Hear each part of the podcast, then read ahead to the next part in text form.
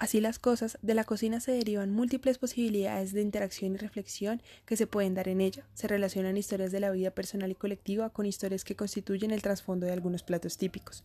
Por esto, es muy probable que algún momento importante de tu vida tenga alguna relación con la comida, o aún mejor, que algún plato te lleve de inmediato a pensar en tu familia o en tu infancia.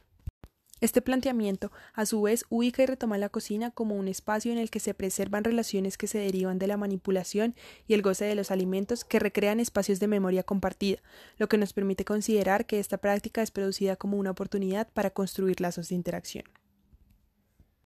La cocina es reconocida como un referente cultural e identitario que permite modelar y contribuir a la interacción de ciertos grupos sociales. Aunque esta práctica en muchas ocasiones pasa a ser un tema banal o irrelevante, en realidad trae consigo un sinfín de procesos que influyen y están influenciados por las condiciones económicas, espaciales, temporales o existenciales.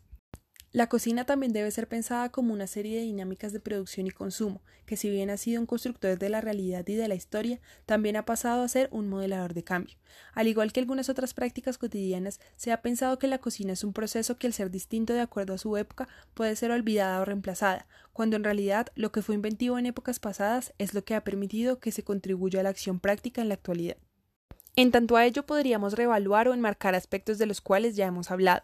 La intención de la tradición y de la importancia de lo cotidiano se ve invisibilizado por aquellas formas dominantes que impiden un libre desarrollo de reproducción cotidiana de la acción, es decir, que la práctica del cocinar se ve limitada en muchas ocasiones por las formaciones sociales del momento. En el actual devenir, la cocina se ha vuelto un elemento de unificación y de productividad debido a la emergencia sanitaria por la que estamos pasando en estos días. Hemos logrado establecer relaciones de reflexión sobre cada una de las cosas que hacemos en nuestra cotidianidad. Lo que para muchos el cocinar era una simple acción de supervivencia, hoy se ha vuelto una función importante para sentir que se está haciendo algo de valor dentro de la quietud que para muchos enmarca el distanciamiento social, además de convertirse en un espacio en el que podemos interactuar con nuestras familias. No siendo este un planteamiento universal, sí hemos podido evidenciar que la cocina se ha convertido en un pasatiempo para muchas de las personas que aún nos encontramos en cuarentena. Y no en vano nos hemos visto bombardeados en redes sociales por videos, en vivos, escritos, imágenes y programas televisivos por cientos de recetas para preparar en casa y en familia.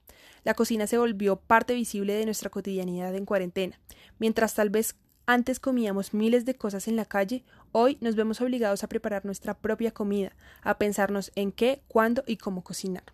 La cuestión en tanto a la cocina se ha visto relacionada fundamentalmente con la intención de combatir con el olvido del quehacer, un quehacer que deja de notar el cómo nos relacionamos con nuestra historia, la cual se construye bajo las aparentemente silenciosas voces de lo cotidiano.